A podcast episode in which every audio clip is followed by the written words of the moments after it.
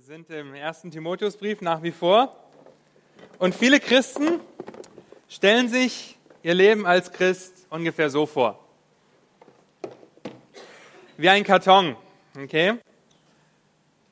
Jeden Sonntagmorgen holen sie ihn aus dem Regal, stauben ihn ab und packen ihr Christsein aus. Ja, ich habe jetzt hier nichts drin, aber meinetwegen, die Bibel wird aus dem Regal geholt oder äh, die Maske vom, ah ja, ich bin ja eigentlich Christ.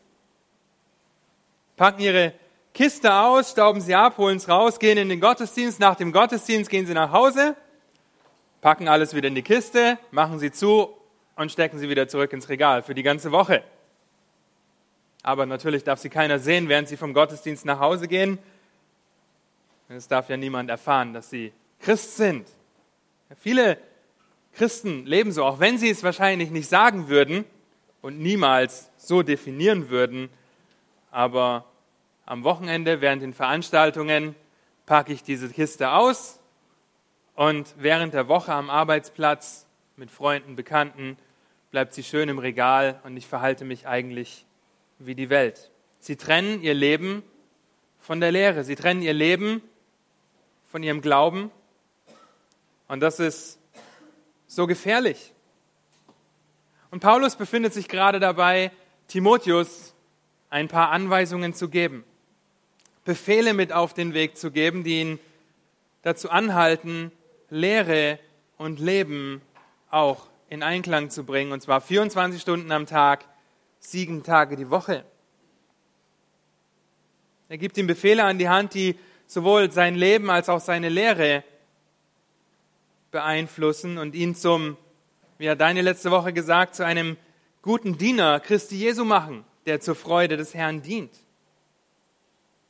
Seine Ermahnung, dass Timotheus nicht mit seinen Taten und seinen Worten und seiner Lehre den Feinden zum Opfer fällt. Und heute fahren wir fort und schauen uns fünf weitere Disziplinen an, fünf weitere Disziplinen eines guten Dieners Christi, um zur Freude des Herrn zu leben. Letzte Woche haben wir die fünf ersten angeschaut. Heute schauen wir fünf weitere an. Es geht um Lehre und es geht um Leben, um beides. Lehre und Leben. Und Vers 16 in Kapitel 4, der erste Teil, ist so ein Schlüssel in diesem Kapitel. Habe Acht auf dich selbst und auf die Lehre. Paulus greift, wie ihr wisst, primär die falschen Lehrer an, indem er Timotheus diese Aufforderung gibt, zeigt er Timotheus, wie er richtig leben soll und was falsch läuft in Ephesus. Ich packe den Karton mal wieder weg. Zum Blickfeld, da sehe ich euch nicht alle. Lehre und Leben, gesunde Lehre und gottesfürchtiges Leben und nicht irgendwelche Mythen, Geschlechtsregister und ein Leben in Unzucht, ein Leben, das tadelig ist. Und wir müssen die Wahrheit kennen. Und Paulus macht das so deutlich, auch in Kapitel 4, wie wir gesehen haben, er benutzt Gottes Wort, um gegen die falsche Lehre vorzugehen, gegen die falschen Lehrer vorzugehen. Und Timotheus soll seine Anweisungen befolgen und diese Disziplin eines guten Dieners Christi umsetzen. Das Evangelium im Mittelpunkt haben. Das Evangelium zum Mittelpunkt seines Lebens und seiner Lehre zu machen. Es geht eben nicht um diese christliche Box, die ich nur auspacke, wenn ich halt in eine Gemeindeveranstaltung gehe, sondern es geht um das Leben, um das ganze Leben, und zwar die ganze Zeit. Und so haben wir die ersten fünf gesehen. Ein guter Diener Christi widerlegt erstens falsche Lehre. Du kannst, ah, jawohl, vielen Dank. Befolgt gesunde Lehre, verschmäht Geschwätz, trainiert Gottseligkeit, demonstriert seine Hoffnung, das hat Daniel uns gezeigt. Und jetzt geht es in Vers 11 direkt so weiter. Er verkündigt Gottes Wort. Er ist ein gutes Vorbild, konzentriert sich aufs Wesentliche, erfüllt seine Berufung und er lebt in der Lehre. Paulus zeigt auf, warum die falsche Lehre gegen Gott ist und ermutigt Timotheus jetzt noch eindringlicher standhaft zu bleiben, den guten Kampf zu kämpfen. Lasst uns den Text zusammen lesen. 1. Timotheus Kapitel 4, und wir lesen ab Vers 6. Er kommt von der Ermahnung gegen die falsche Lehre, die Heiraten und Speise verbietet, ihr erinnert euch. Und dann in Vers 6 fährt er fort. Wenn du dies den Brüdern vor Augen stellst, wirst du ein guter Diener Jesu Christi sein, der sich nährt mit den Worten des Glaubens und der, und der guten Lehre, der du nachgefolgt bist. Die unheiligen Altweiberlegenden aber weise ab, dagegen übe dich in der Gottesfurcht. Denn die leibliche Übung nützt wenig, die Gottesfurcht aber ist für alles nützlich, da sie die Verheißung für dieses und für das zukünftige Leben hat. Glaubwürdig ist das Wort und alle Annahme wert, denn dafür arbeiten wir auch und werden wir geschmäht, weil wir unsere Hoffnung auf den lebendigen Gott gesetzt haben, der ein Retter aller Menschen ist, besonders der Gläubigen. Vers 11. Diese Dinge sollst du lehren und gebieten. Niemand verachte dich wegen deiner Jugend, sondern sei den Gläubigen ein Vorbild im Wort, im Wandel, in der Liebe, im Glauben, in der Keuschheit. Bis ich komme, sei bedacht auf das Vorlesen, das Ermahnen und das Lehren. Vernachlässige nicht die Gnadengabe in dir, die dir verliehen wurde durch, die, durch Weissagung und der Handauflegung der Ältestenschaft. Dies soll deine Sorge sein. Darin sollst du leben, damit deine Fortschritte in allen Dingen offenbar seien. Habe Acht auf dich selbst und auf die Lehre. Bleibe beständig dabei. Denn wenn du dies tust, wirst du sowohl dich selbst retten, als auch die, welche auf dich hören. Und ihr seht schon, wie diese Verse Befehle an Timotheus weitergeben, wie sie ihn auffordern, dran zu bleiben, beständig dabei zu bleiben. Es geht um Lehre und um Leben. Aufrichtigkeit und Echtheit im Glauben, das zu demonstrieren und sich selbst als beständiges, Gott wohlgefälliges Opfer hinzugeben. Eine Disziplin eines guten Dieners finden wir direkt in Vers 6. Paulus fordert Timotheus auf, Gottes Wort zu verkündigen. Ein weiterer Befehl. Verkündige Gottes Wort. Verkündige Gottes Wort. Dies sollst du lehren und gebieten. Dies sollst du gebieten und lehren. Im Licht der Mythen und Geschlechtsregister, im Licht dieses, dieser Altweiberlegenden, dem Geschwätz, hat Timotheus die ehrenvolle Aufgabe, Gottes Wort zu verkünden. Er hat den Befehl, Gottes Wort zu verkünden. Er soll standhaft bleiben, die Irrlehrer durch strenges Gebieten in ihre Schranken weisen und fortfahren, die Wahrheit zu lehren. Ein zweifaltiger Befehl. Gebiete und lehre. Verkündige Gottes Wort. Es bezieht sich auf das, was Paulus in seinem Brief schreibt, bezieht sich auf das, was die Bibel sagt, auch schon im Alten Testament. Und Paulus schreibt diesen Brief primär, um die Irrlehre zu stoppen, den Missstand in Ephesus aufzuzeigen und Ordnung in der Gemeinde wiederherzustellen, die Gott die Ehre gibt. Zunächst soll Timotheus gebieten, diese Dinge gebiete, und das ist ein Wort, das wir schon häufig gehört haben, auch im ersten Timotheusbrief, Parangelo. Es kommt häufiger vor und es bezieht sich auf einen direkten Befehl, und zwar im militärischen Sinne, der von einem Vorgesetzten kommt und der ausgeführt werden muss. Es ist ein Gebot, das befolgt werden muss, ein Befehl, der umgesetzt werden muss und der absoluten Gehorsam erfordert. Und weil es so ein strenges Wort ist, richtet sich es hier gegen die Irrlehre und gegen die Irrlehrer. Es richtet sich gegen sie, denn Timotheus soll ihnen Einhalt gebieten, soll ihnen befehlen, das zu lassen, und zwar indem, dass er Gottes Wort anwendet.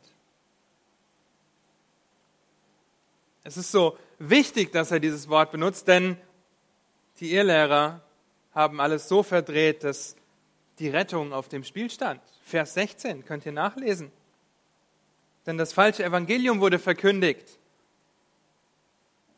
Und dieses Wort, dieses Gebieten, das steht im Präsens aktiv. Das heißt, es bezieht sich auf ein andauerndes Zurechtweisen, ständig zurechtweisen, ständig zu gebieten.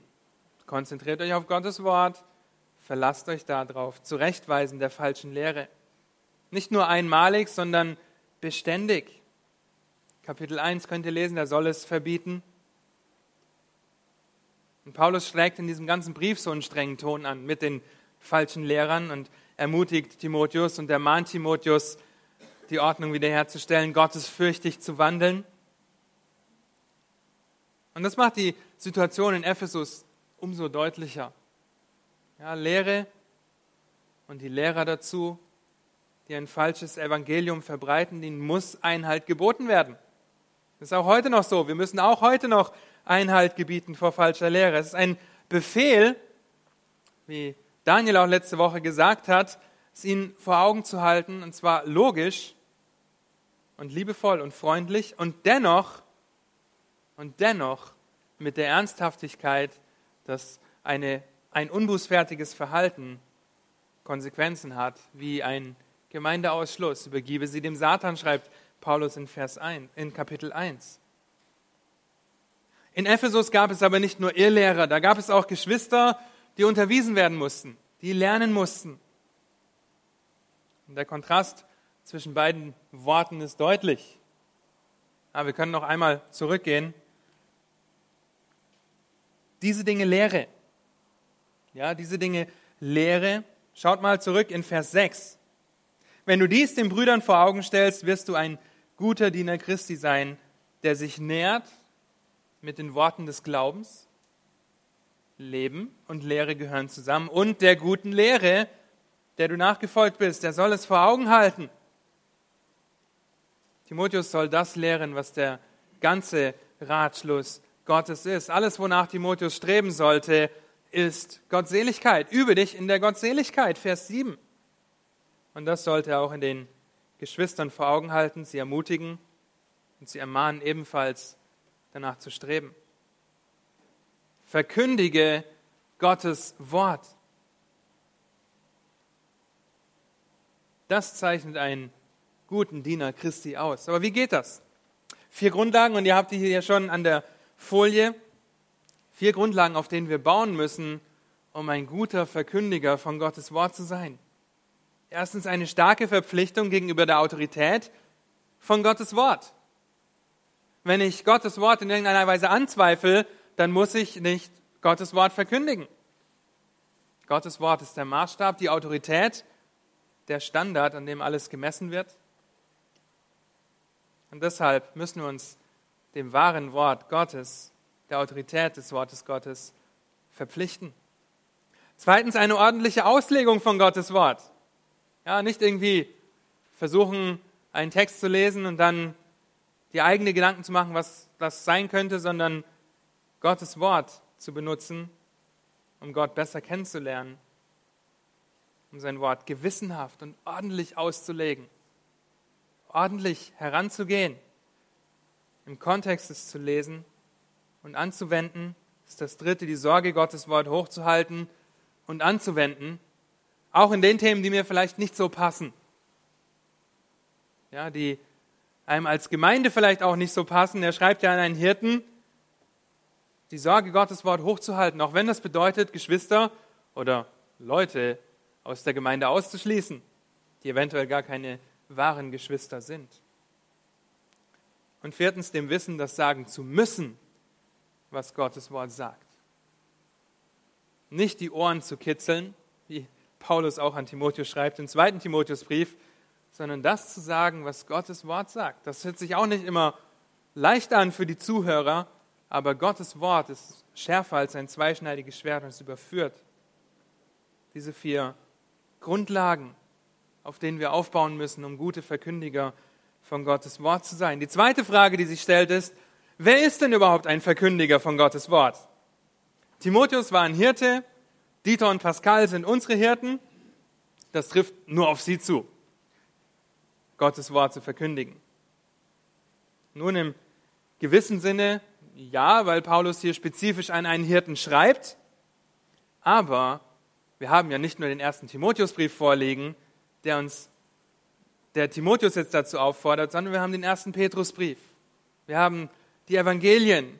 Wir haben den Römerbrief. Und dort wird immer wieder gesagt, dass wir zu jeder Zeit Zeugnis ablegen sollen, dass wir Gottes Wort verkündigen, zu Jüngern machen, taufen. Und so werden wir alle dazu aufgefordert, Verkündiger von Gottes Wort zu sein. Ihr Väter auch ihr Mütter, aber die Väter sind das Oberhaupt der Familie.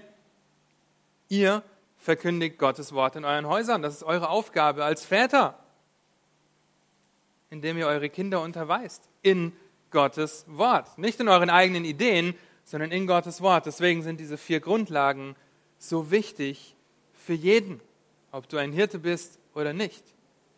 Das Gleiche gilt für die Mütter, natürlich. Ja, auch ihr unterweist eure Kinder. Wenn eure Männer auf der Arbeit sind, können sie nicht parallel ihre Kinder unterweisen. Und deshalb die Aufforderung, verkündige Gottes Wort und sei ein Verkündiger von seiner Wahrheit, nicht von irgendwelchen eigenen Ideen oder Aussprüchen, sondern verkündige Gottes Wort. Das war die sechste Disziplin eines guten Dieners Christi. Die siebte Aufforderung an Timotheus lautet, sei ein gutes Vorbild. Vers 12. Niemand verachte dich wegen deiner Jugend, sondern sei den Gläubigen ein Vorbild im Wort, im Wandel, in der Liebe, im Glauben, in der Keuschheit. Fünf Bereiche, in denen Timotheus ein gutes Vorbild sein soll. Auch hier findet ihr wieder einen zweifaltigen Befehl. Einen zweifachen Befehl. Einmal an die Geschwister der Gemeinde, Timotheus der Jugend zu verachten. Und zum Zweiten, wie Timotheus sich verhalten soll, damit er nicht verachtet wird. Timotheus soll sich als gutes Vorbild verhalten und niemand soll ihn wegen seiner Jugend verachten. Timotheus war jung. Man nimmt an, dass er irgendwo in den 30ern war. Also er war jung. Und der Großteil von denen, die hier sitzen, ist jung. Vielleicht sogar sehr jung, wenn ihr unter 30 seid. Der Begriff Mann als jung bezeichnet, wird ebenfalls im Militär verwendet. Ja, aber Paulus benutzt immer wieder diese diese Bildsprache, diese Wortsprache, die auch in anderen Bereichen verwendet wird, um etwas bewusst zu machen. Es wird im Militär verwendet und auf Männer bezogen, die noch wehrtauglich sind. Und zur damaligen Zeit konntest du eingezogen werden oder in die ähm, Armee geholt werden, bis du so Ende 40 warst. Ja, also eine ganze Weile. Und bis dahin warst du ein Jungspund. Also alle, die noch unter 40 sind, Ihr seid noch jung, auch wenn ihr euch vielleicht nicht so fühlt. In der damaligen Kultur war es ebenfalls üblich, dass ein junger Mann einem älteren Mann untergeben war oder ihn als Lehrer, als Mentor hatte. Und ein älterer Mann ist 60 plus. Okay? 60 plus. Und Timotheus war aber Hirte in der Gemeinde. Er war ein Hirte und er hatte niemanden, anwesend, der ihn jetzt unterwies. Ja, deswegen schreibt Paulus diesen Brief, ermahnt die Gemeinde. Und so war es für manche Geschwister in Ephesus vielleicht nicht leicht, Timotheus als Autoritätsperson zu akzeptieren und zu respektieren, weil er noch so jung war. Nun, um diesem Kampf entgegenzuwirken und es den Geschwistern einfacher zu machen, ihn zu respektieren und zu akzeptieren, musste Timotheus einen vortrefflichen Lebenswandel als guter Diener Christi führen. Er sollte sich nicht so verhalten wie ein Jugendlicher zur damaligen Zeit. Wir sollten uns nicht so verhalten wie Jugendliche heute, die sich in Scharen auf irgendwelchen Marktplätzen treffen, um irgendwelche Pokémons zu fangen. Unglaublich. Und so einfach kein gutes Vorbild sind. Ja, oder die auf Partys gehen, was man halt so erwartet von ungläubigen Jugendlichen. Und Timotheus sollte nicht die Erwartungen erfüllen. Er sollte ein gutes Vorbild sein. Er sollte ein gutes Vorbild sein, um seine Jugendlichkeit außer Kraft zu setzen. Sei ein gutes Vorbild, ermahnt ihn Paulus. Und das Wort Vorbild ist das Wort Typos. Ich hole was aus meiner Kiste. Und bei dem Wort ist es aber nicht unbedingt nur so gemeint, okay, ich bin jetzt äh, ein gutes Vorbild und deswegen respektiert ihr mich. Nein, es geht darum, einen Abdruck zu hinterlassen, eine Negativform zu sein. Wisst ihr, was eine Negativform ist?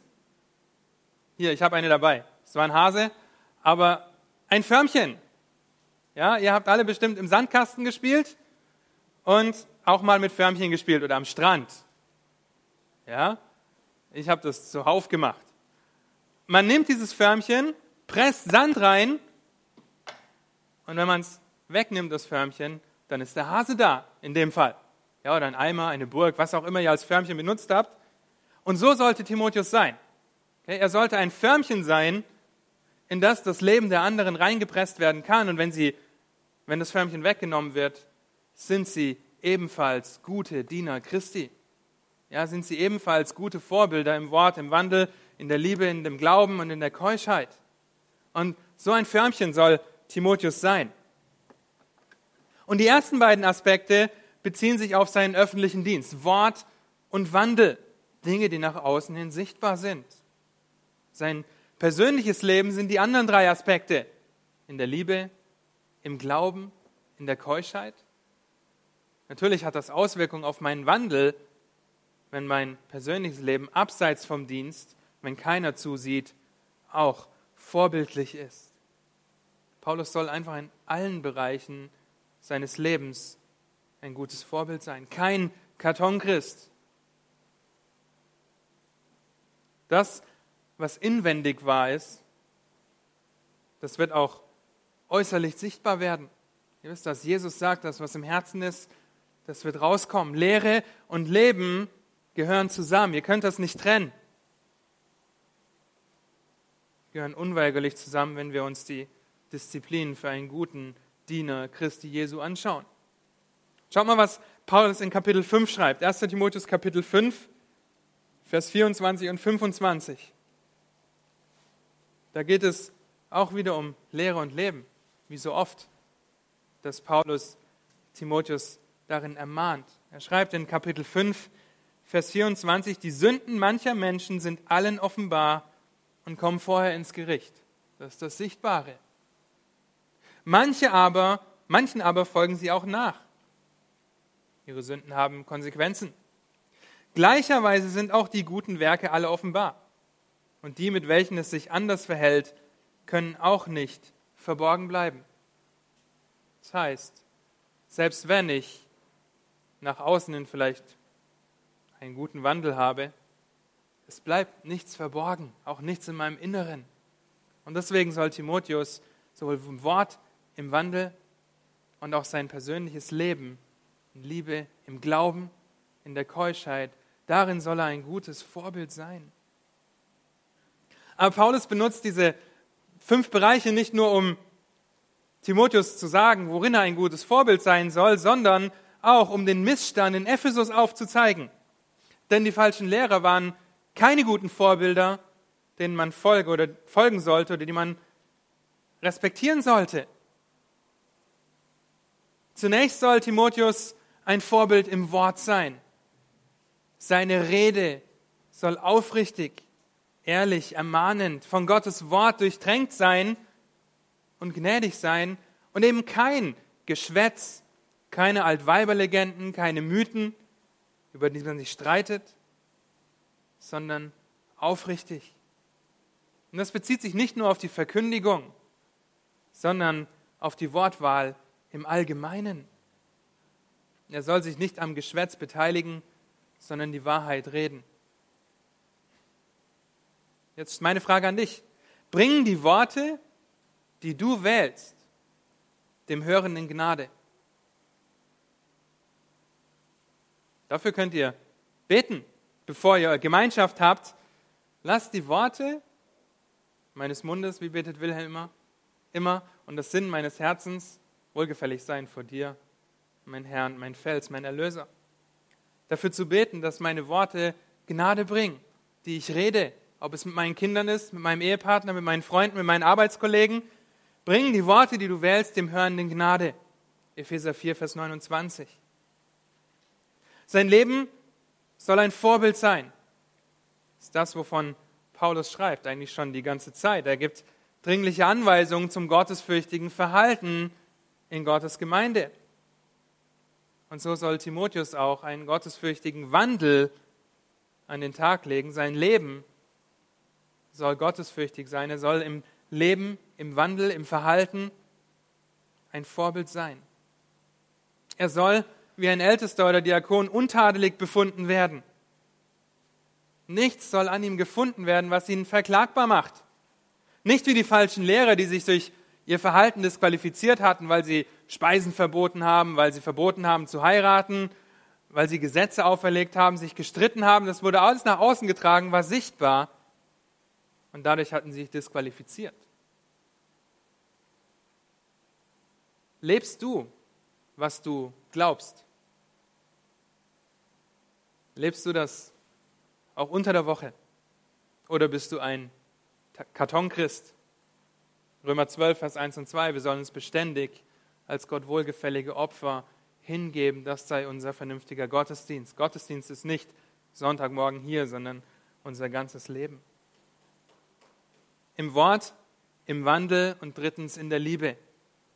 Diese aufopfernde, diese hingebende, selbstlose Liebe, die Christus auch hatte. Die Christus auch hatte und am Kreuz für unsere Sünden gestorben ist, sein Leben gelassen hat. Kein selbstsüchtiges Gefühl, das gestillt werden muss, sondern Opferbereitschaft und Hingabe. Kein persönliches Opfer sollte Timotheus zu groß sein. Er sollte nicht stolz und aufgeblasen sein. Und das ist meine Frage an dich. In welchen Bereichen deines Lebens verhältst du dich egoistisch oder stolz und handelst somit lieblos? Ich hoffe, dass euch Bereiche einfallen und ihr nicht zu stolz seid, das zuzugeben.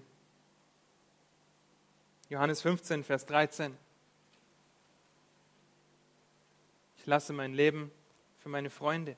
Selbstlose Liebe. In welchen Bereichen deines Lebens und meines Lebens verhalten wir uns egoistisch oder stolz und somit lieblos? Im Wort, im Wandel, in der Liebe und im Glauben.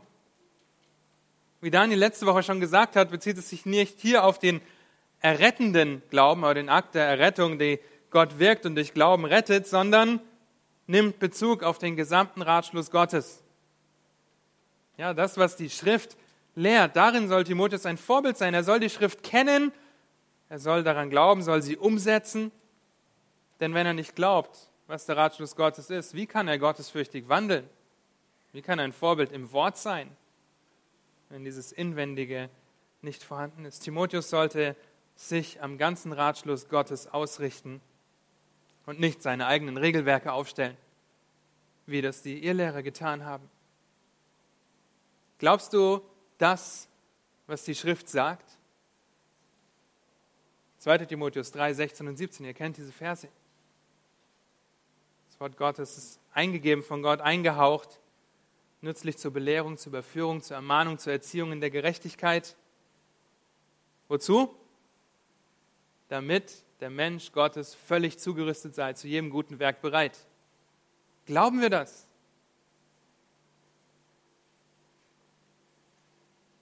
Im Glauben. Zu guter Letzt sollte ein Vorbild in der Reinheit sein oder in der Keuschheit wie gut Pascals Predigten aus dem ersten Korintherbrief dazu passen. Das müssen wir nicht so viel dazu sagen. Es geht um sexuelle Reinheit in jedem Gebiet, sowohl in den Taten als auch in den Gedanken. Erinnert euch an die Worte von Jesus. Ich sage euch, wer eine Frau lustvoll anguckt, der hat schon Ehebruch begonnen, begangen. Es beginnt in den Gedanken. Und deswegen meine Frage an dich. Hast du dir Mauern aufgebaut, um dich zu schützen. Hiob 31,1. Ich habe einen Bund mit meinen Augen geschlossen, nicht begehrlich auf eine Jungfrau zu schauen. In den Sprüchen könnt ihr lesen, dass ein unbesonnener Mann einer ist, der keine Mauern hat. Es wäre eine Stadt ohne Mauern, in die die Feinde einfach einfallen. Haben wir uns Mauern aufgebaut, um uns auch in Gedanken rein zu halten. Nun, ein Kommentator hat zu diesem Vorbildsein einmal Folgendes gesagt, Zitat, Jeder, der nicht in der Lage ist, in einem dieser Bereiche einen Gott wohlgefälligen Lebensstil zu führen, gehört nicht in die Leitung einer Gemeinde. Es geht immer noch an einen Gemeindeleiter, Zitat Ende. Ja, es geht an einen Gemeindeleiter, der darin ein Vorbild sein soll. Und dennoch sind es Aufforderungen, dass auch wir gottesfürchtig wandeln. Wir finden das nicht nur im Timotheusbrief. Und wie sieht es in deinem Leben aus? Bist du ein Sandförmchen, das die anderen in dieselbe Gott wohlgefällige Form presst, wenn sie mit dir zusammen sind? Bist du ein Vorbild? Und du bist immer ein Vorbild. Die Frage ist, ob du ein gutes Vorbild bist oder ein schlechtes Vorbild. Ja, wenn ihr Kinder habt, dann strebt danach, ein gutes Vorbild zu sein. Sie werden euch trotzdem auch die negativen Dinge nachmachen, weil ihr ein Vorbild seid. Sie werden euer Leben beobachten und sie werden es nachahmen. Und das ist manchmal erschreckend. Oder bist du ein gutes Vorbild? Ja, bist du ein gutes Vorbild, wo andere von dir beeinflusst werden? Dieselbe Form annehmen als gutes Vorbild? Oder bist du ein Karton oder ein U-Boot-Christ, wie Pascal sagen würde, der einmal die Woche sein Horn rausstreckt und guckt, was los ist und dann wieder abtaucht? Der einmal die Woche seinen Karton aus dem Regal holt, seine Vorbildaktion auspackt und danach wieder einpackt und verstaut? Sei ein gutes Vorbild. Dein ganzes Leben soll ein gutes Vorbild sein, nicht nur die Gemeindeveranstaltung. fünf weitere Disziplinen eines guten Dieners Christi Jesu, um zur Freude des Herrn zu leben. Verkündige Gottes Wort, sei ein gutes Vorbild. Lehre und Leben. Es passt perfekt mit der Aufforderung zusammen, die Paulus gibt, sich in der Gottesfurcht zu üben. Ja, deswegen ist es eine Einheit. Die achte Disziplin findet ihr in Vers 13 bis ich komme, sei bedacht auf das Vorlesen, das Ermahnen und das Lehren. Paulus fordert Timotheus auf, konzentriere dich auf das Wesentliche. Konzentriere dich auf das Wesentliche. Konzentriere dich auf Gottes Wort und tu das in einer dreifältigen Art und Weise, im Vorlesen, Ermahnen und im Lehren. Und hier geht es um Teile des Gottesdienstes. Timotheus war ein Hirte, das heißt, er hat die Gemeinde unterwiesen und er sollte sich auf diese Dinge konzentrieren. Das ist keine Liturgie, ja, denn sonst würde Paulus auch die Anbetung und das Abendmahl definitiv noch mit reinnehmen und sie wären dort enthalten. Es geht hier vielmehr um den Kern, dem alles entspringt und das ist Gottes Wort. Konzentriere dich auf das Wesentliche und nicht auf Geschwätz, nicht auf Mythen, auf Geschlechtsregister, auf Altweiberlegenden. Auf das Wesentliche konzentriere dich. Zunächst auf das Vorlesen. Einfacher könnte es eigentlich nicht sein. Ja, das Wort heißt auch übersetzt vorlesen. Und zwar laut vorlesen. Laut aussprechen, das laut verkündigen, den Ratschluss Gottes einfach vorlesen. Das, was zum Beispiel Esra gemacht hat. Das, was in den Synagogen passierte zu Beginn. Dass Gottes Wort vorgelesen wurde. Das, was wir hier tun. Zum Beispiel in der Schriftlesung. Wir lesen einfach nur Gottes Wort laut vor, denn Gottes Wort ist der Maßstab, Gottes Wort ist das Schwert, das alles durchdringt, Gottes Wort überführt, Gottes Wort erzieht. Ihr wisst das. Und deswegen soll sich Timotheus auf das Vorlesen von Gottes Wort zu konzentrieren und nicht eine Diskussion mit den falschen Lehrern vom Zaun brechen. Am besten noch während dem Gottesdienst. Aus dem Vorlesen des Wortes entspringt die Ermahnung. Soll sich auf das Vorlesen konzentrieren und auf das Ermahnen. Paraklesis. Das bedeutet unter anderem zurufen. Ich rufe euch die Aussprüche Gottes zu einladen, ihnen zu folgen, bitten, ermahnen, zu bestürmen. Ja, ich, ich liebe dieses Wort, weil es so einen vielfältigen Ausdruck hat und zu trösten.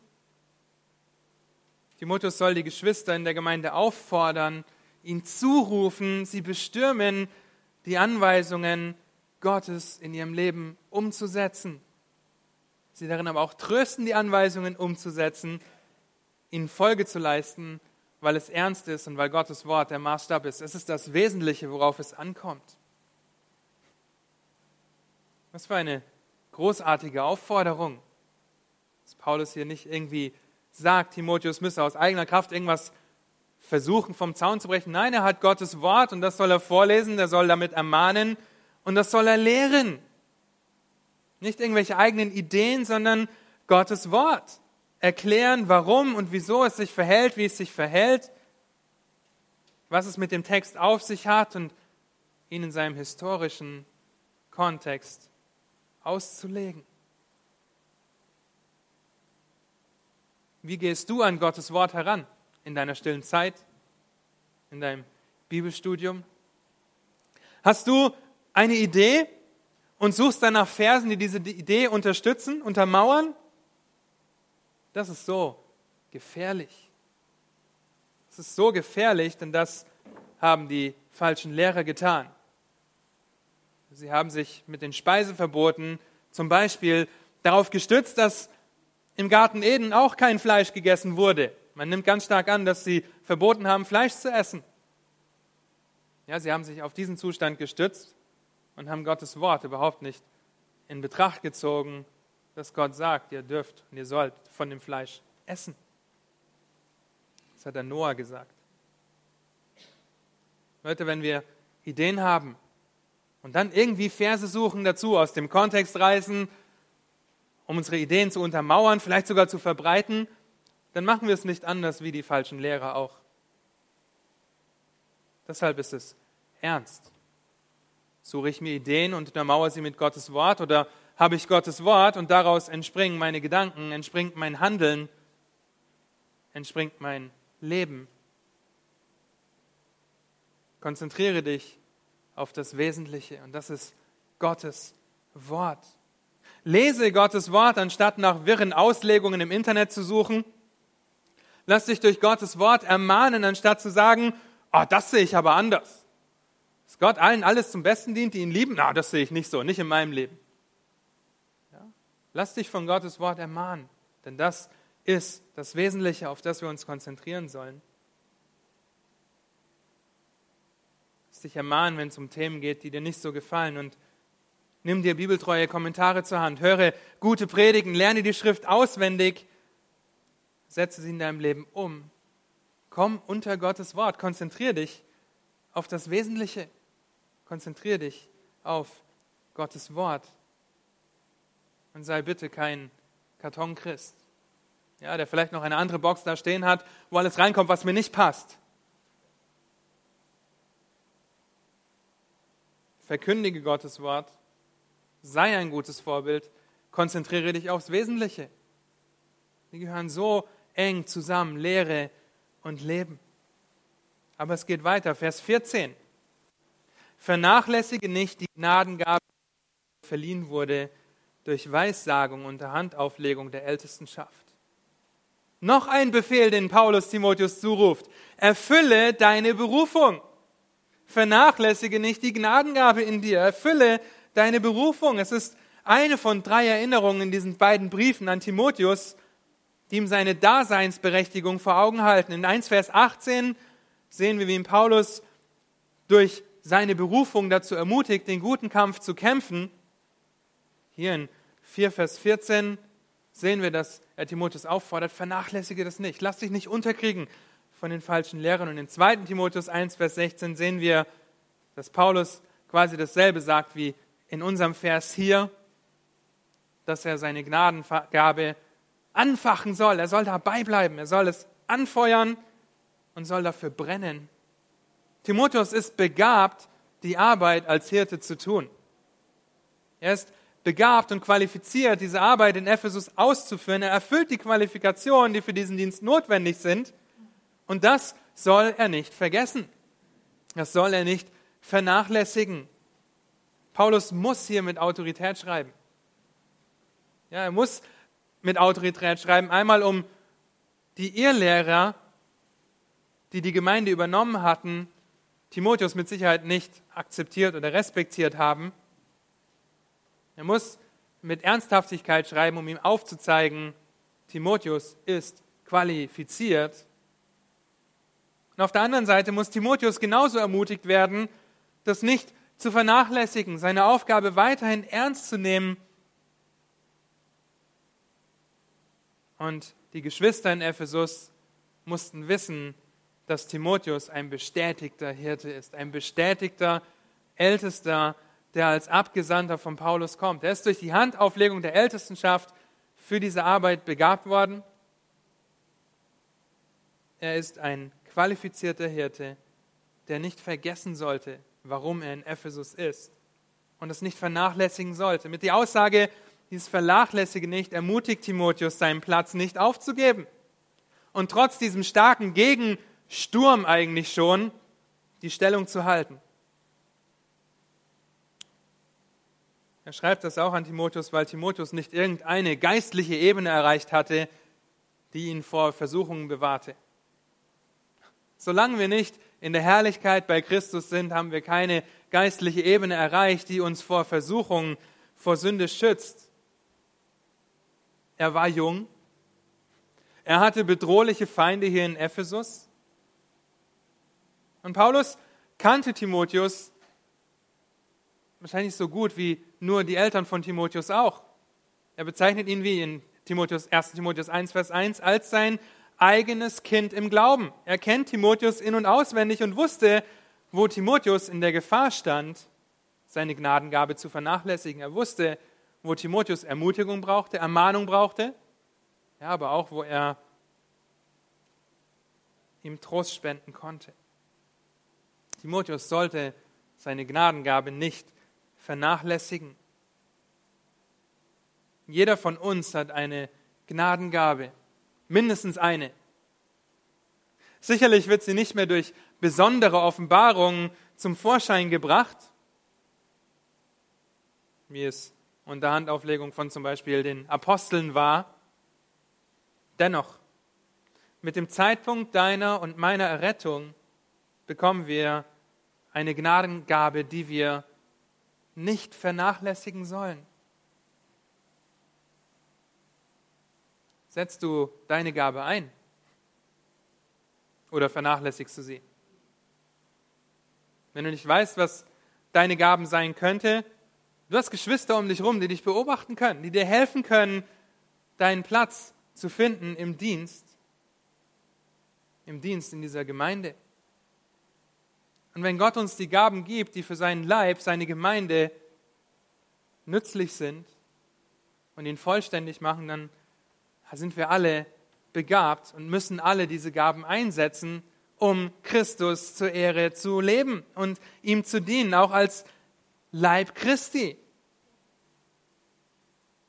Und wenn es darum geht, Gott die Ehre zu geben, warum sträuben wir uns manchmal davor, diese Gabe einzusetzen, wenn wir ein bisschen Gegenwind bekommen. Timotheus hat ernsteren Gegenwind bekommen als viele von uns heute. Paulus, denkt noch an Paulus, der dafür geschmäht wurde. Dafür arbeiten wir und werden geschmäht, schreibt er einige Verse vorher. Setzt du deine Gabe in Gottes Gemeinde ein. Denn das wird den Leib Gottes dienen und Christus die Ehre geben. Die zehnte Disziplin findet in den Versen 15 und 16. Dort kommt die Dringlichkeit zum Ausdruck, mit der Paulus schreibt. Und da heißt es, 15 und 16, Kapitel 4, dies soll deine Sorge sein, darin sollst du leben, damit deine Fortschritte in allen Dingen offenbar seien.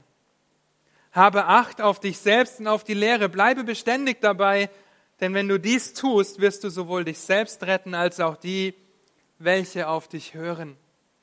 Paulus fordert Timotheus auf, lebe in der Lehre, lebe in der Lehre, setze das um, was du von mir gehört hast, setze das um, was dir schon vorliegt an Gottes Wort. Diese Verse haben wohl den dringlichsten Ton in den pastoralen Briefen Bleibe beständig dabei. Lebe in der Lehre. Anhand der Befehle in diesen zwei Versen macht Paulus seine Sorge deutlich. Timotheus muss kontinuierlich und ständig diesen Anweisungen folgen, um nicht in die Falle des Satans zu tappen, um auch die Geschwister davor zu schützen, nicht in diese Falle zu tappen, wie es die Irrlehrer getan haben. Diese beiden Verse sind ähnlich aufgebaut. Ihr seht das hier, jeweils zwei Befehle und eine Konsequenz. Einmal nachdenken und umsetzen, das fördert das Wachstum. Die Konsequenz ist Wachstum und Acht haben und dabei bleiben wird zur Rettung führen.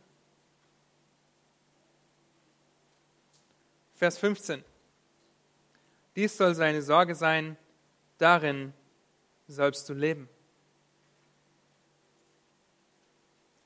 Und das Wort, was hier mit Sorge übersetzt ist in der Schlachterbibel, es bedeutet nicht das Sorgen machen, wie wir es vielleicht verstehen, ja, irgendwas Negatives, sondern es wird auch übersetzt mit üben.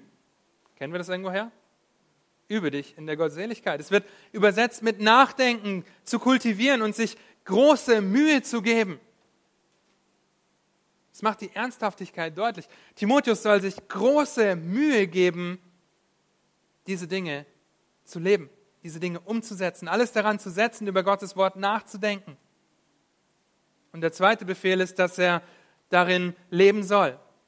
Wörtlich übersetzt, in ihnen sei. Auch dieses Verständnis hier ist wichtig.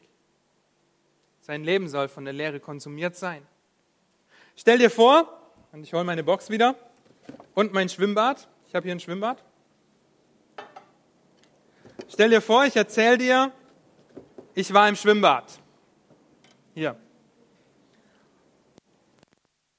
Um mich auf einen Stuhl zu setzen, das Wasser zu beobachten, die Hand vielleicht mal ins Wasser zu tunken und die hohe Luftfeuchtigkeit zu genießen.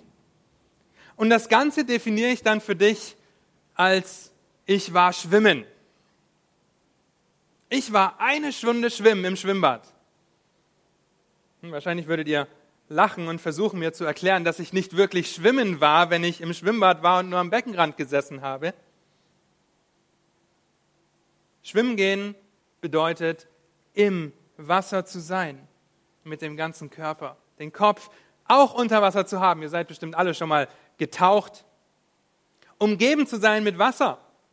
Ja, und wenn Timotheus oder wenn ich das bin und ich war im Schwimmbad und bin nur hier, dann hat das nicht viel mit Schwimmen zu tun. Timotheus sollte im Schwimmbecken sein, okay? Er sollte in der Leere bleiben. Und zwar beständig davon umgeben sein, wie ein Fisch im Wasser. Sein Leben soll getränkt sein von der Lehre, soll getränkt sein von Gottes Wort. Das ist das Wesentliche in allen Dingen. Das ist das Ergebnis dessen, was Timotheus gehört hat. Bleibe beständig darin. Soll beständig über Gottes Wort nachsinnen. Soll beständig sein Leben in der Lehre tränken denn dann wird der Fortschritt sichtbar. Dann wird Wachstum sichtbar. Und Wachstum kann in unserem Leben nur geschehen, wenn wir in der Lehre sind, wenn unser Leben getränkt ist von Gottes Wort. Nicht nur am Beckenrand stehen und sagen, oh ja, das sieht schön aus, die Reflexion vom Wasser zu genießen. Nein, drin sein. Nachdenken und umsetzen, Lehre und Leben. Und das findet ihr auch in Vers 16. Dort findet ihr vor allem, was auf dem Spiel steht. Die Konsequenz ist die Errettung, wenn man auf das hört und darin lebt, was Gottes Wort sagt. Nun, die Verkündigung hat nicht die Möglichkeit, zu retten. Okay, Gottes Gnade rettet. Gottes Gnade zieht zur Errettung. Und dennoch kommt der Glaube aus der Verkündigung. Denn wenn ich Gottes Wort vorlese, ermahne, lehre, dann spricht Gottes Wort, nicht ich. Wenn ich das nicht tue, dann spreche ich und nicht Gottes Wort. Und ich habe überhaupt keine Macht zu retten. Also geht es hier nicht darum, dass ich oder Dieter, Pascal, Daniel, wer auch immer hier vorne steht, dass wir die Möglichkeit haben, irgendjemanden zu erretten, sondern das ist Gottes Wort. Und deswegen soll sich Timotheus auf Gottes Wort konzentrieren, leben und lehren, was Gottes Wort sagt. Denn aus Gottes Wort kommt der Glauben, denn wir wissen, dass Gott sein Wort benutzt als zweischneidiges Schwert. Ja, er benutzt es, um zu ziehen, um zu retten, um zu überführen. Und deshalb schreibt das Paulus an Timotheus. Denn wenn Gottes Wort nicht verkündigt wird, weil es mit gesetzlichen Lehren verbunden wird und Menschen in Gesetzlichkeit verstrickt, wird keine Rettung eintreten können. Deshalb schreibt Paulus, dass er Acht haben muss. Acht haben und dabei bleiben. Muss Acht haben auf sich selbst und auf die Lehre.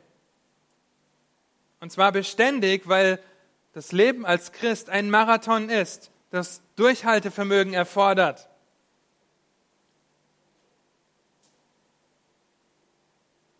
Und habe Acht ist im Griechischen nur ein Wort und es bedeutet auf der Hut sein, in höchster Alarmbereitschaft sein, Ausschau halten und wachsam sein. Wieder im militärischen Sinne ebenfalls benutzt, um einen Posten zu verteidigen und nach Feinden Ausschau zu halten. Ein deutlicher Ausspruch gegen den Karton. Okay? Timotheus soll beständig darin sein, und das bedeutet nicht nur Sonntagmorgens oder Mittwochabends, Freitagabends, vielleicht samstags in der Jugend, sondern beständig. Darin soll er ausharren, darin soll er durchhalten, andauernd, die ganze Zeit. Das soll er den Brüdern vor Augen halten, die ganze Zeit. So wie Paulus unter Tränen ermahnt hat und viel gelehrt hat, auch in Ephesus.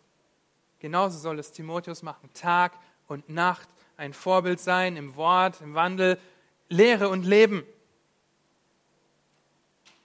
Das ist eigentlich das, was Paulus versucht, die ganze Zeit schon Timotheus ans Herz zu legen.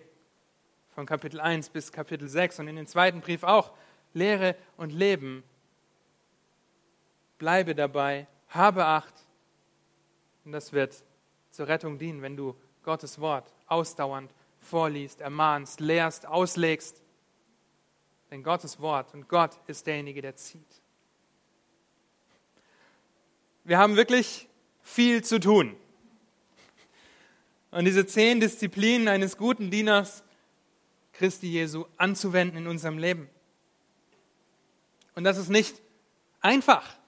Ja, wir werden unser ganzes Leben damit verbringen, diese Disziplin in unserem Leben anzuwenden. Wir werden niemals ankommen, werden niemals gut genug sein, ein gutes Vorbild zu sein, werden niemals gut genug sein in der Verkündigung von Gottes Wort. Das ist eine Aufgabe, die können wir nicht gut machen, denn Gottes Wort ist ein so hoher Maßstab, den wir gar nicht erreichen können, aber wir sollen danach streben. Zehn Disziplinen. Und die fünf von heute in Fragen, wie sieht es bei dir aus? Verkündigst du Gottes Wort? In deiner Familie, am Arbeitsplatz, in der Uni, wenn du unterwegs bist? Bist du ein gutes Vorbild? Konzentrierst du dich aufs Wesentliche? Erfüllst du deine Berufung und Dienst in der Gemeinde?